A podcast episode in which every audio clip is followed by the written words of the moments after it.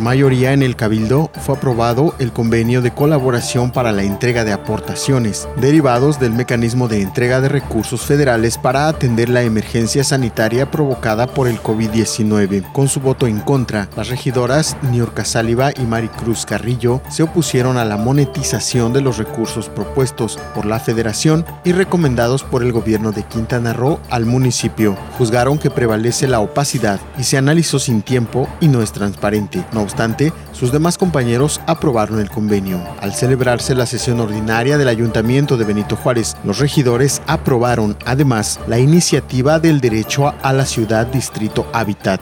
Comprende las zonas de Puerto Juárez, Donceles y Bahía Azul, la que pidieron sea replicada en otras partes del municipio. El regidor Humberto Aldana exhortó a la gente que habita la zona donde aplicará Ciudad Distrito Hábitat a acudir el próximo domingo a realizar actividades de limpieza. Es una zona donde una manada de cuatíes tiene su hogar y se encuentra actualmente en total abandono, deteriorada por el incremento de basura. Durante la sesión, el regidor José Luis Acosta aprovechó el comentario de la basura para demandar a la presidenta municipal Mara Lezama volverse a sentar con los concesionarios que recolectan la basura, que expliquen, dijo, por qué no realizan su trabajo si cuentan con el apoyo del personal del ayuntamiento y se están erogando recursos.